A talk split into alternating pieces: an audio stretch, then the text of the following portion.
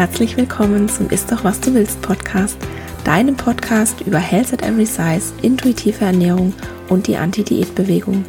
Mein Name ist Dr. Anthony Post, ich bin Ernährungswissenschaftlerin und Wissenschaftsjournalistin und ich weiß aus eigener Erfahrung, wie schädlich Diäten für Körper, Geist und Seele sind.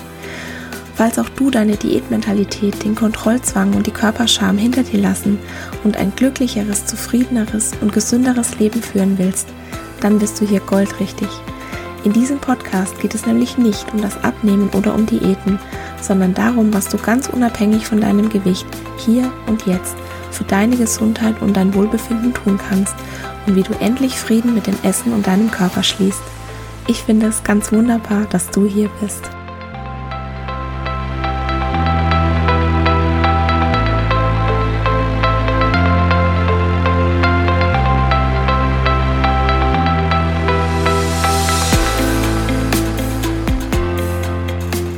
Schön, dass du hier bist zur ersten QA-Episode, in der ich Fragen beantworte, die ihr mir geschickt habt.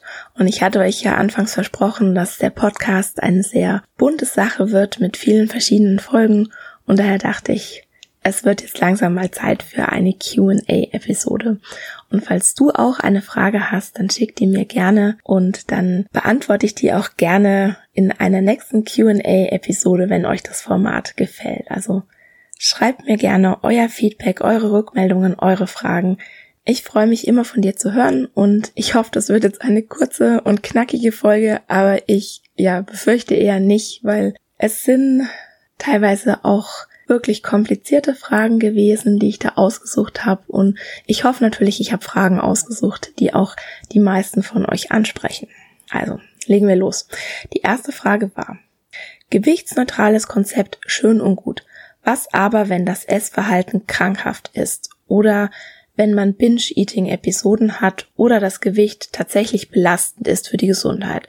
Also zum Beispiel, wenn man eine schlechte Kondition hat oder Arthrose oder Bluthochdruck, müsste man dann nicht unbedingt abnehmen. Okay, also, wenn du ein gestörtes Essverhalten hast, dann bringt es dir sicher nichts, deinen Fokus auf das Gewicht zu legen. Ganz im Gegenteil, das wird es eher noch schlimmer machen. Binge-Eating ist meistens eine Antwort auf Restriktion, also auf Verzicht.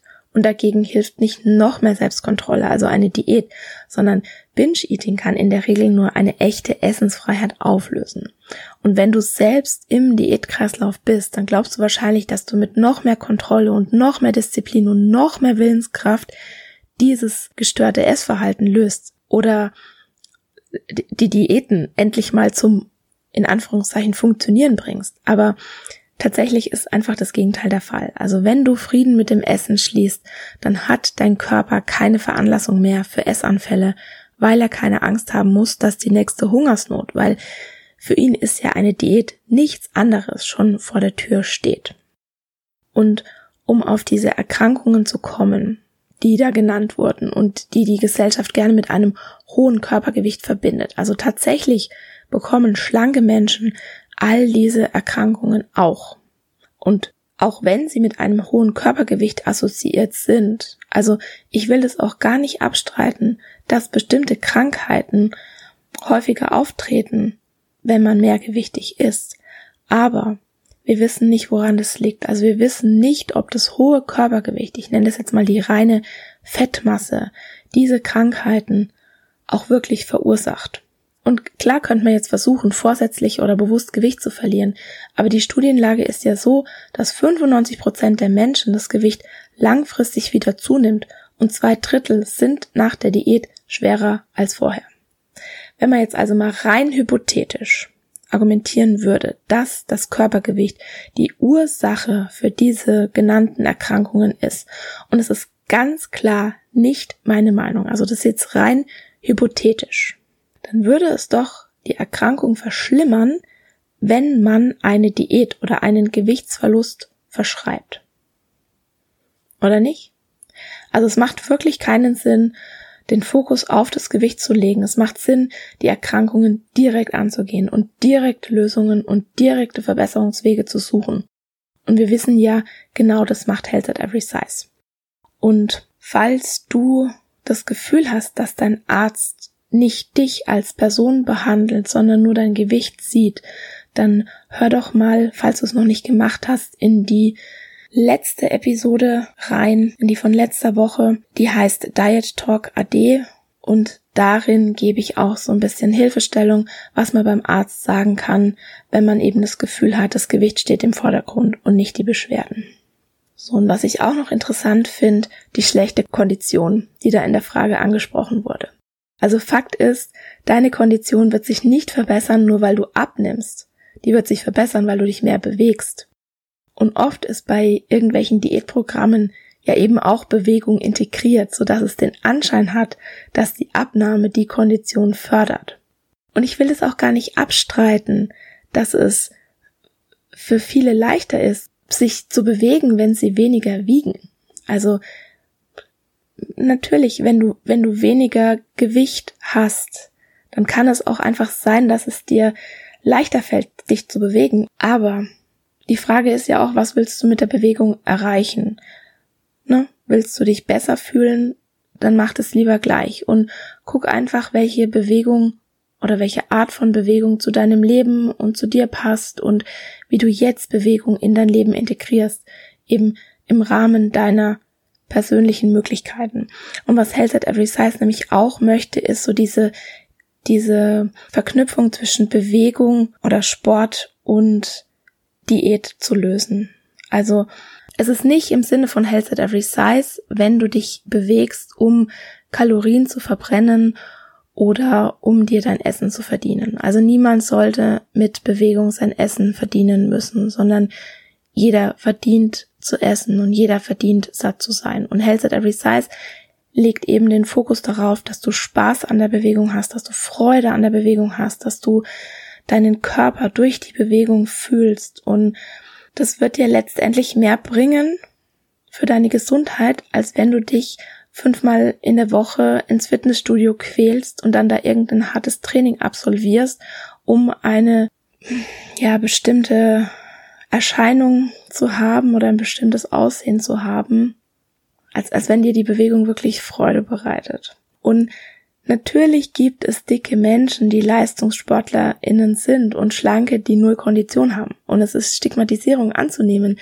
dass jemand keine Kondition hat, nur weil er dick ist. Und Genauso ist es ein Vorurteil, dass alle schlanken Menschen sportlich und fit sind. Das ist natürlich auch Quatsch.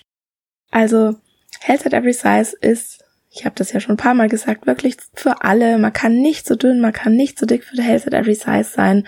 Und Health at Every Size fördert die Gesundheit direkt ohne den Umweg über das Gewicht zu nehmen. Und ja, es kann sein, dass du abnimmst, wenn du anfängst, intuitiv zu essen, wenn du anfängst, dich aus Freude zu bewegen und wenn du lernst, deinen Körper besser zu akzeptieren, weil das sind ja genau die drei Säulen von Health at Every Size. Die Abnahme ist dann aber immer der Nebeneffekt und nicht das erklärte Ziel. Also nein, ich denke nicht, dass es Sinn macht zu sagen, du musst jetzt unbedingt abnehmen, sondern ich denke, es ist sinnvoller zu hinterfragen, was denn diese Abnahme bewirken soll und dann dieses Ziel lieber direkt angeht, ohne da so einen Umweg zu nehmen, der helfen kann oder eben nicht helfen kann. So, zu Frage zwei. Mittlerweile wird einem beim Arzt ja keine Reduktionsdiät mehr angeraten, sondern direkt bariatrische OPs aufgedrängt. Als Argument wird genannt, sie schaffen eh keine Gewichtsabnahme durch Diät und Sport. Nach unserer These hat er ja durchaus recht. Also ich denke, damit ist gemeint, dass Diäten für die meisten Menschen nicht funktionieren und dass die dadurch nur kurzfristig Gewicht verlieren und langfristig dicker werden. So, jetzt kommt die Frage. Was aber kontert man, wenn einem zu so einer OP geraten wird? Bisher ist meine Haltung, dass ich es für völlig abstrus halte, ein gesundes Organ zu verstümmeln. Ich fände es aber hilfreich, mehr Argumente oder gegebenenfalls Studien gegen bariatrische Operationen zu finden. Oh ja, du sprichst da ein sehr, sehr wichtiges Thema an. Und falls jemand mit dem Begriff bariatrische Operation nichts anfangen kann, das sind operative Eingriffe am Magen wie Magenband, Gastroplastik oder Magenbypass, die dazu führen sollen, dass ein Mensch mit einem sehr hohen Körpergewicht abnimmt. Und mir geht's da ganz genauso. Also ich finde den Gedanken erschreckend, ein gesundes Organ zu zerstören. Und es ist ja nicht so, dass das eine, so eine Mini-OP ist wie sagen wir jetzt mal, die Weisheitszähne zu entfernen. Also Weisheitszähne raus, eine Woche Schmerzen, ein bisschen Schmerzmittel und schonen und gut ist. Also eine bariatrische OP bedeutet lebenslange Folgen und lebenslange Nachsorge, weil du eine verkürzte Magen-Darm-Strecke hast und dadurch gehen lebensnotwendige, lebensnotwendige Nährstoffe wie Vitamine, Proteine, Mineralstoffe, Spurenelemente, die gehen alle verloren, also die gehen einfach durch. Und beispielsweise Bypass-Patienten, die benötigen eine lückenlose Kontrolle ihr ganzes Leben lang weil die nämlich unter Umständen lebensgefährliche Mangelsyndrome entwickeln können, wenn nicht regelmäßig geschaut wird, ob die tatsächlich alle lebenswichtigen Nährstoffe aufnehmen. Und was jetzt die Sache so kompliziert macht, es ist natürlich eine sehr lukrative OP. Also du kannst damit sehr gut Geld verdienen. Und es erscheint natürlich auch wie eine einfache Lösung. Und gleichzeitig habe ich das Gefühl, also das ist jetzt wirklich nur mein Gefühl, aber also mir geht es so, bevor ich in diese Thematik wirklich eingestiegen bin, habe ich viel zu wenig über diese Risiken damit, die damit einhergehen, gewusst. Also, oder ich habe mir zum Beispiel gar nicht bewusst gemacht, was das bedeutet, eine lebenslange Nachbetreuung durch einen Arzt und eine lebenslange Begleitung durch einen Ernährungsmediziner oder Diätassistenten zu brauchen. Also, man muss sich wirklich klar machen, dass man wie eine lebenslange Essbremse eingebaut bekommt. Und manche OPs kann man eben auch nicht mehr rück rückgängig machen. Und das bedeutet dann, dass man nie wieder eine normale Portionsgröße mehr essen kann. Und weitere Nebenwirkungen, die möglich sind, sind Mangelerscheinungen, das hat mir ja gerade schon angesprochen, aber auch häufige Stuhlgänge, Fettstühle, Inkontinenz. Und dann ist ja die Frage, macht das, wenn du jetzt diese Nebenwirkungen hast, dein Lebens besser? Also verbessert es deine Lebensqualität oder verschiebt es einfach nur das Leid? Und was meiner Meinung nach auch noch viel zu wenig diskutiert wird, ist, dass die gesundheitlichen Vorteile auch nur vorübergehend sein können. Also beispielsweise hilft die OP kurzfristig so gut wie immer bei Typ 2 Diabetes. Also der verschwindet häufig erstmal. Und es hat aber jetzt eine Studie der Mayo Klinik in Arizona gezeigt, dass jeder fünfte Operierte nach drei bis fünf Jahren wieder an, an Diabetes erkrankt ist. Oder eine weitere Studie mit 77.000 Teilnehmern hat gezeigt, dass durch die OP das Krebsrisiko steigt. Also beispielsweise zehn Jahre nach der OP das Darmkrebsrisiko doppelt so hoch wie bei Nicht-Operierten. Und was ich eigentlich so am allerbedenklichsten finde, ist, und das ist für mich eigentlich so eine, so ein Hinweis, dass nicht, also dass mit so einer OP nicht die Ursache angegangen wird, sondern eigentlich nur ein Symptom. Und zwar die Suizidrate bei Operierten ist bis zu viermal höher als in der Allgemeinbevölkerung. Und es wird sogar vermutet, dass die hormonellen Veränderungen, die sich aus dieser funktionellen Verkürzung des Darms ergeben, Auswirkungen oder des Magen-Darm-Trakts ergeben, Auswirkungen auf das psychische Befinden haben könnten. Und bei einigen Patienten wird Alkohol beispielsweise zu einer Art Ersatzdroge. Also das findet man wohl sehr häufig und allgemein greifen auch Operierte häufiger zu Alkohol und auch anderen Drogen, besonders wenn Essen für sie in der Vergangenheit als Bewältigungsstrategie oder für was auch immer gedient hat.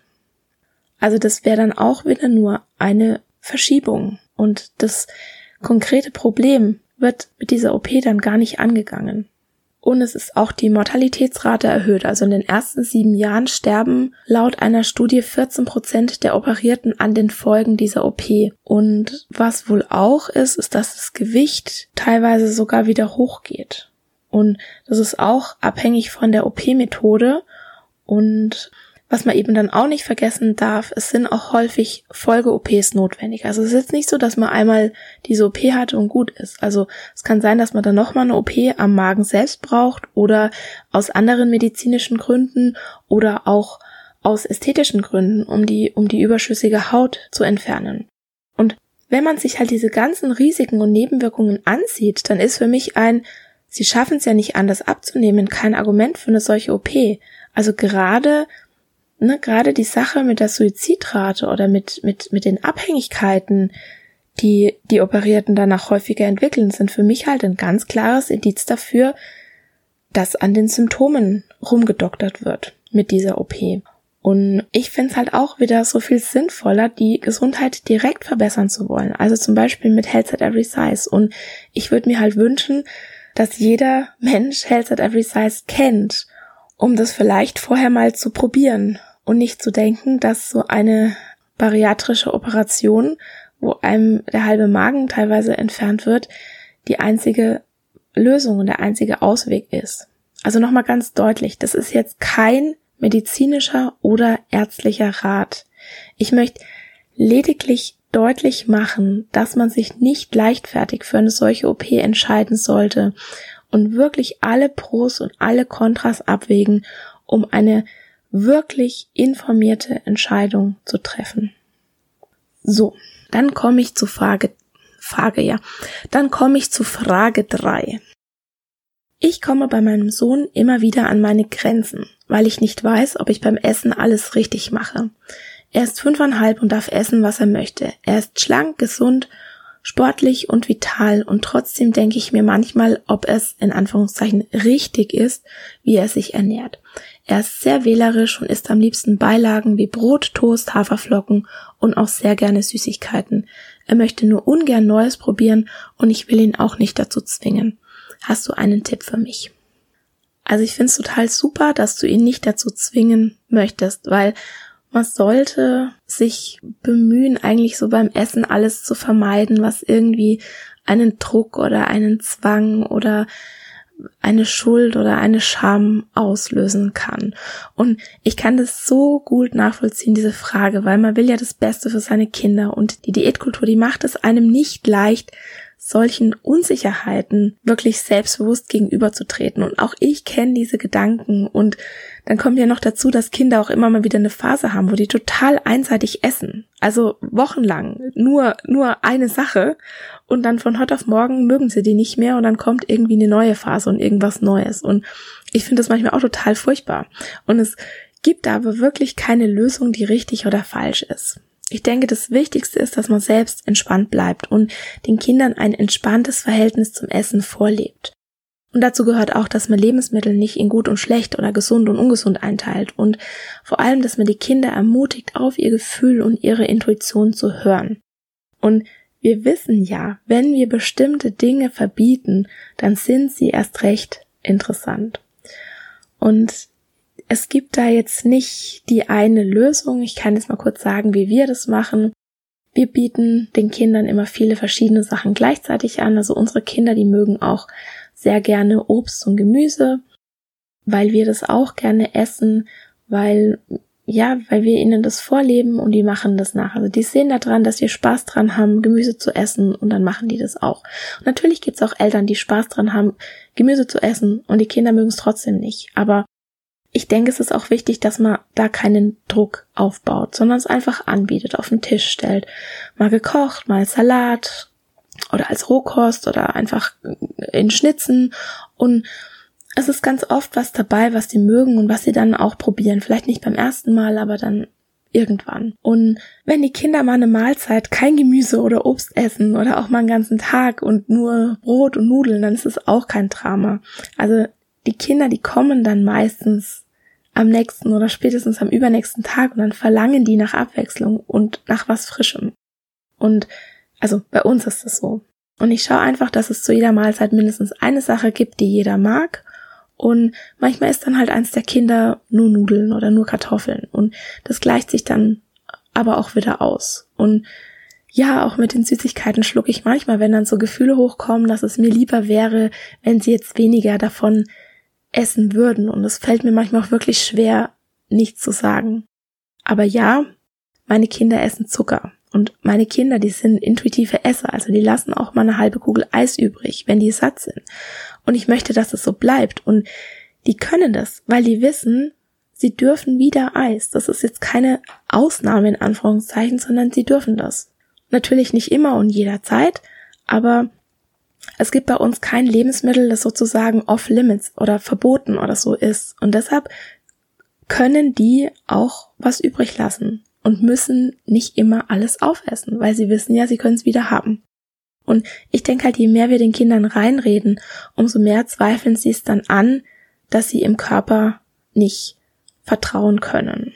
Und wie gesagt, ich denke, es ist selbst es ist am wichtigsten, selbst ein entspanntes Verhältnis zum Essen vorzuleben und sich bewusst zu machen, dass die Angst vor Zucker, also Stichwort Orthorexie, wahrscheinlich schädlicher ist, als den Zucker zu essen. Und was ein bekannter Endokrinologe mal gesagt hat, solange die Kinder nach Zucker durchdrehen, ist es ein Zeichen, dass der Stoffwechsel gesund ist. Und Sorgen sollte man sich erst dann machen, wenn die Kinder nach dem Essen oder nach Süßigkeiten träge werden und sich nicht mehr bewegen wollen. Aber wie gesagt, da muss einfach jeder eine Lösung finden, die sich gut anfühlt und wer da wirklich unsicher ist, der sollte sich wirklich ganz individuell zu seiner eigenen Situation beraten lassen von jemandem, der sich damit auskennt. Ich kann halt sagen, wie wir das machen, aber das ist unsere Lösung und vielleicht nicht die richtige für deine Familie. Also im Zweifel lieber einen kompetenten Rat einholen, als sich da verrückt zu machen. Und ich denke einfach, das Wichtigste ist, dass wir unsere Kinder ermutigen, auf ihre Intuition zu hören. Also ich sage immer zu meinen Kindern, hör da drauf, was dein Bauch dir sagt und, und nicht irgendjemand von außen. Also du weißt am besten, ob du jetzt noch was essen möchtest oder nicht. Und ja, also bisher toi toi toi funktioniert das ganz gut und mein Anspruch ist, dass ich das einfach nicht versaue und dass ich, also dass meine Kinder so weiter essen, wie sie das bisher machen. Frage 4. Was hältst du von Intervallfasten, dem Eiweißeffekt und der Tatsache, dass wir morgens Kohlenhydrate brauchen und abends Fette? Findet man in der intuitiven Ernährung automatisch zu diesem Verhalten? Also es ist definitiv keine Tatsache, dass wir morgens Kohlenhydrate und abends Fette brauchen. Da gibt's sehr interessante neue Studien vom Weizmann Institut in Israel, die sich mit personalisierter Blutzuckertestung in Verbindung mit der Darmmikrobiota beschäftigen. Und die sagen halt nach ihren Untersuchungen, es ist von Mensch zu Mensch verschieden und es gibt keine pauschale Empfehlung für alle. Also es wäre eine pauschale Empfehlung, morgens Kohlenhydrate zu essen und abends Fette.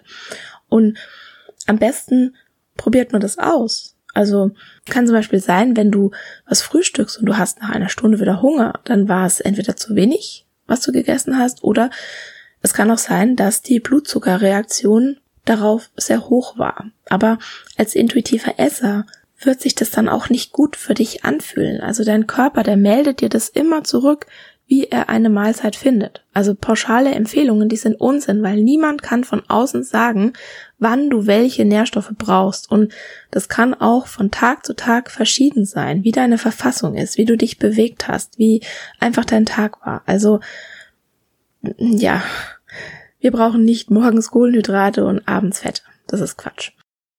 Und was ich von dem Eiweißeffekt halte, ja, hm. also falls es jemand nicht kennt, der Eiweißeffekt, der lässt sich zusammengefasst etwa so beschreiben, dass ein Tier nicht wahllos nach einer Energieaufnahme, also sprich einem reinen Kalorienkonsum strebt, sondern es ist vielmehr so lang hungrig und sucht so lang nach Futter, bis es einen spezifischen Proteinbedarf gedeckt hat. Und zwar kommt das also kommt der Eiweißeffekt aus der Insektenforschung. Also Insektenforscher, die haben herausgefunden, dass eine bestimmte Grillenart zum Kannibalen wird, wenn ihr Proteinbedarf nicht gedeckt ist. Also die fängt dann einfach an, ihre Artgenossen links und rechts aufzufuttern. Und das haben die auf den Menschen übertragen und haben gemeint, dieser spezifische Proteinbedarf, der soll auch für den Menschen gelten. Und es gibt Leute, die propagieren, dass unsere heutige Ernährungsweise durch einen sogenannten Proteinverdünnungseffekt gekennzeichnet ist und dadurch die Menschen mehr essen und mehr essen, weil die nie wirklich satt wären und das ist der Grund, der Menschen dick macht. Und ich glaube das ehrlich gesagt so nicht. Also natürlich sind Proteine wichtig und natürlich machen Proteine satt, aber ich glaube, dass beispielsweise die Tatsache, dass sich so viele Menschen Essen verbieten und restriktiv essen, das einen viel größeren Einfluss darauf hat, dass die das Gefühl haben, nie, nie satt zu sein. Und ich glaube auch, dass man mit einer abwechslungsreichen Ernährung, also hier ist wirklich der, der, na, die Betonung auf abwechslungsreich, dass man tendenziell eher überversorgt ist mit Proteinen. Also, außer wenn jetzt jemand extrem restriktiv oder extrem einseitig ist. Und ich glaube auch, dass man viel gefährdeter für einen Proteinmangel ist, wenn man Diät macht. Also, kann ich so aus meiner eigenen Erfahrung, würde ich das jetzt mal behaupten. Und ich bin der festen Überzeugung, ja, dass jemand, der sich wirklich intuitiv ernährt, auch den individuellen Nährstoffbedarf seines Körpers deckt. Also ohne Regeln, ohne Verbote und ohne daraus eine Wissenschaft zu machen. Also ja, ich glaube, dass man automatisch zu einem Verhalten findet, das gut für den Körper ist und gut für die Seele und einfach für sich selbst, weil der Körper auch eine sogenannte somatische Intelligenz hat. Das bedeutet, er wählt Nahrung und Nährstoffe aus, die zu seinen individuellen Anforderungen, zu der persönlichen Genetik und der jeweiligen Lebenssituation passen. Und das ist bei jedem Menschen eben völlig anders. Und das Problem ist, dass wir uns diese somatische Intelligenz heutzutage abtrainieren, weil heute eher unsere Bildung oder das Angebot oder auch unsere Moralverstellungen bestimmen, was wir essen. Aber mit der intuitiven Ernährung, also mit den zehn Prinzipien nach Evelyn Tripoli und Elise Resch, kann man sich die auch wieder antrainieren. Und natürlich ist es sinnvoll, Essenspausen zu machen. Die Frage ist halt nur, machst du eine Essenspause, weil du gerade deinem Körper genug zu essen gegeben hast und der jetzt erstmal ja damit beschäftigt ist, die Nahrung zu verdauen und jetzt gerade nichts mehr braucht? Oder machst du eine Pause, weil das ein Zwang von außen ist? Und findest du jede Minute blöd und hast du Hunger und, und zählst du die Sekunden, bis du endlich was essen darfst. Also das sind zwei ganz, ganz unterschiedliche Bedingungen. Und bei mir ist es jetzt zum Beispiel so, seitdem ich angefangen habe, intuitiv zu essen, mache ich ganz oft ganz automatisch Pausen über Nacht von zwölf oder 14 Stunden und ich ich zähle die aber nicht mehr, also ich gucke da nicht mehr auf die Uhr und ich habe jetzt extra mal auf die Uhr geguckt für diese Folge, weil diese Zahl ist doch schon ein bisschen wichtig. Und zwar mehr als zwölf bis 14 Stunden Essenspause zu machen, wenn sich das, vor allem wenn sich das nicht gut anfühlt, ist wahrscheinlich gerade für Frauen auch gar nicht sinnvoll. Wenn du nämlich länger fastest, kann das dein Hormonsystem als Frau negativ beeinflussen. Also es muss nicht, aber es kann und es ist wohl auch gar nicht so selten. Und als ich aber noch Intervall gefastet habe, war jede Minute meines Fastenfensters echt eine Qual für mich. Und jetzt mache ich das mit so einer Leichtigkeit. Und wenn ich aber abends um, um 10 oder um 11 Hunger habe, ja, dann esse ich. Und dann sind es eben nur acht Stunden Pause. Das ist auch völlig okay. Also für mich kommt es mittlerweile viel weniger darauf an, was ich für Pausen mache und wie lang, sondern vielmehr, wie ich mich dabei fühle. Und wenn mein Körper mir nach acht Stunden ganz deutlich signalisiert, dass er Hunger hat, dann bekommt er auch was. Und an einem anderen Tag sind es dann halt mal vielleicht zwölf Stunden oder mal 14 Stunden über Nacht. Und ich schaue da nicht mehr auf die Uhr, wie gesagt, und mir ist es auch egal. Also hier gilt, guck, was sich gut für dich anfühlt. Und natürlich darfst du Essenspausen machen. Aber ich persönlich nenne halt diese Essenspausen nicht mehr Intervallfasten. Und du kannst ja auch mal ausprobieren, ob du satter bist oder ob dich das mehr befriedigt, wenn du jetzt mehr Protein zu den Mahlzeiten isst. Weil selbstverständlich darfst du als intuitiver Esser die Inspirationen holen. Es wird erst problematisch, wenn du die Inspiration zu einer Regel machst. Also, also wenn jetzt plötzlich aus dem, oh, ich schau mal, ob ich satter bin, wenn ich mehr Protein esse, eine Regel wird, die zum Beispiel lautet, ich muss zu jeder Mahlzeit Protein essen. Und wenn du das dann nicht machst, dass du dann ein schlechtes Gewissen hast und dass du dich dann schuldig fühlst und dass du dich dann fertig machst. Also, das ist natürlich nicht hilfreich. Inspirationen ja, aber Regeln und vor allem Dogmatismen, finde ich, sind einfach in der Ernährung fehl am Platz. Und wenn du ein schlechtes Gewissen hast, weil du irgendwas gegessen hast oder wenn du heimlich isst oder irgendwas in der Art, daran merkst du, dass du noch Regeln rund um dein Essverhalten hast. Also du fühlst dich schuldig, wenn du sie nicht einhältst.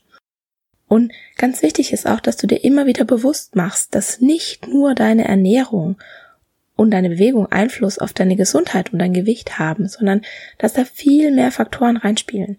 Wir aber in der Diätkultur den Einfluss der Ernährung völlig überschätzen.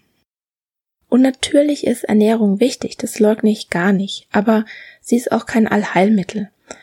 Und Falls dich das Thema interessiert, dann hör dir gerne mal die Podcast-Episode Nummer 6, Essen ist keine Medizin an. Da erkläre ich das ganz ausführlich. Und dann kommen wir zur letzten Frage.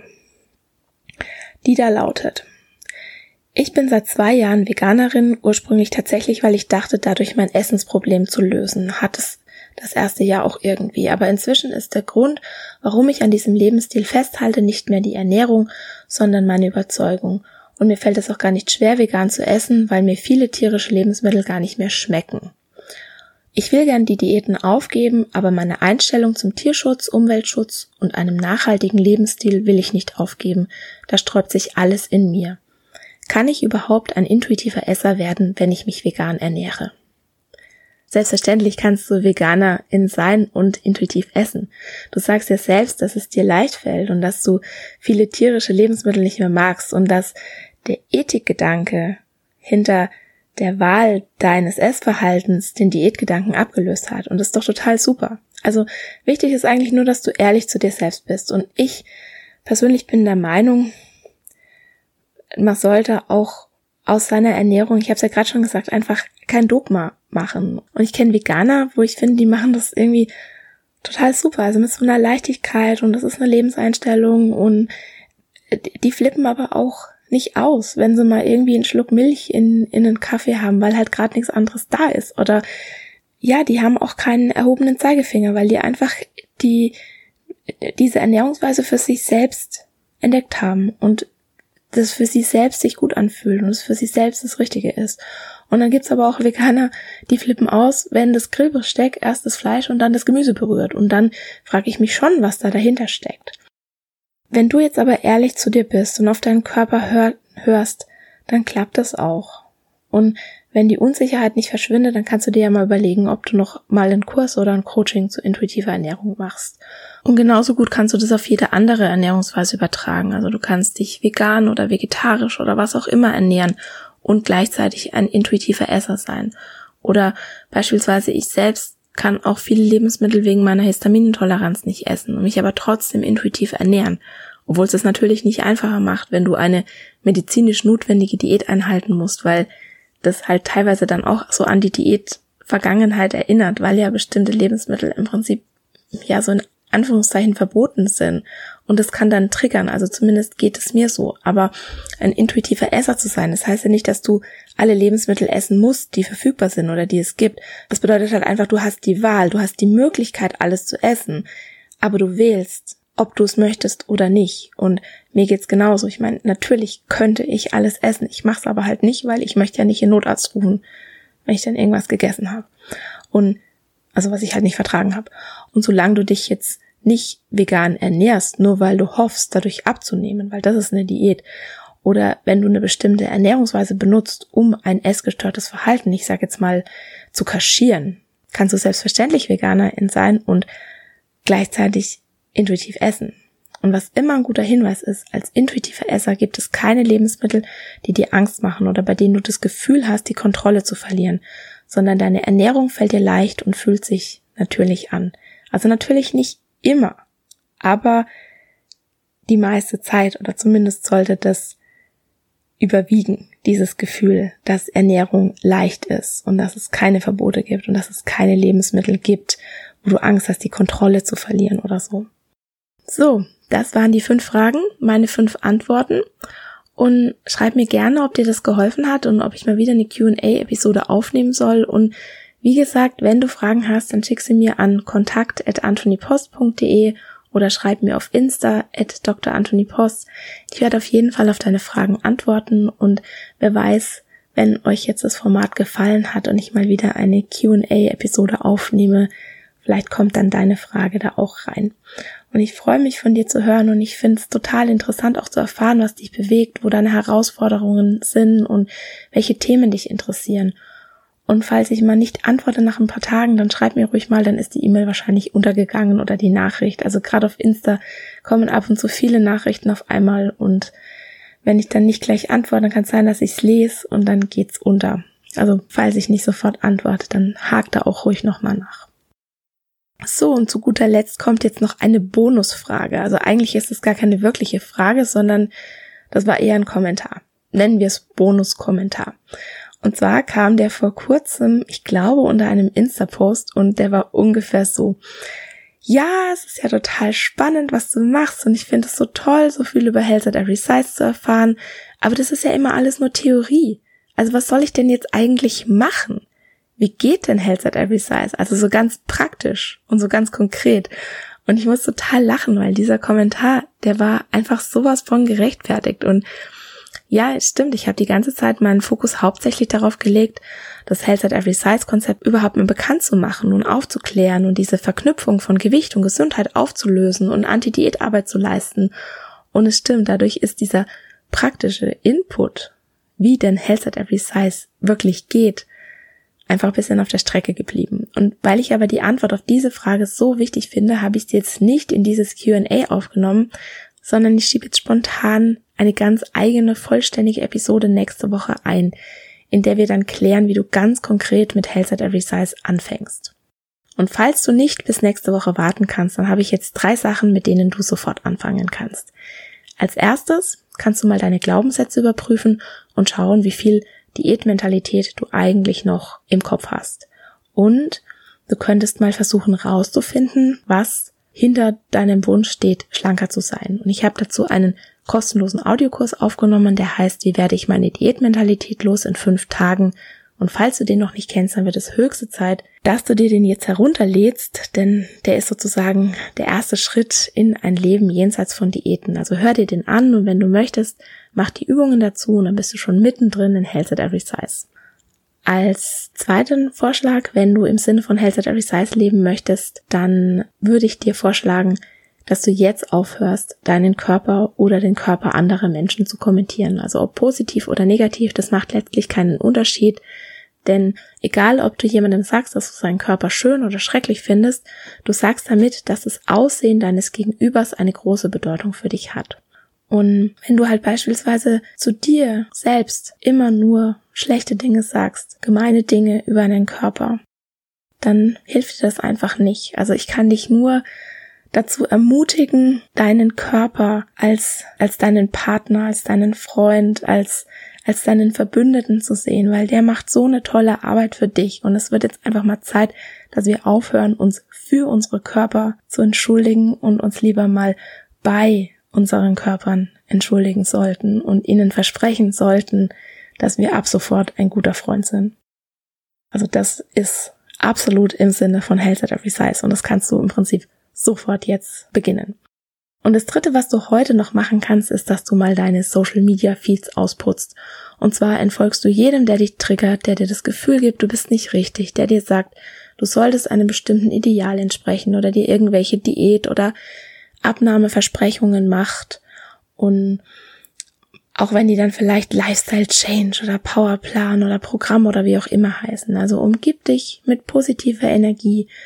Such dir Menschen, die dich inspirieren. Such dir Menschen, die ja ähnliche Themen haben wie du, damit ihr euch gegenseitig unterstützen könnt. Und na, such dir deine Community.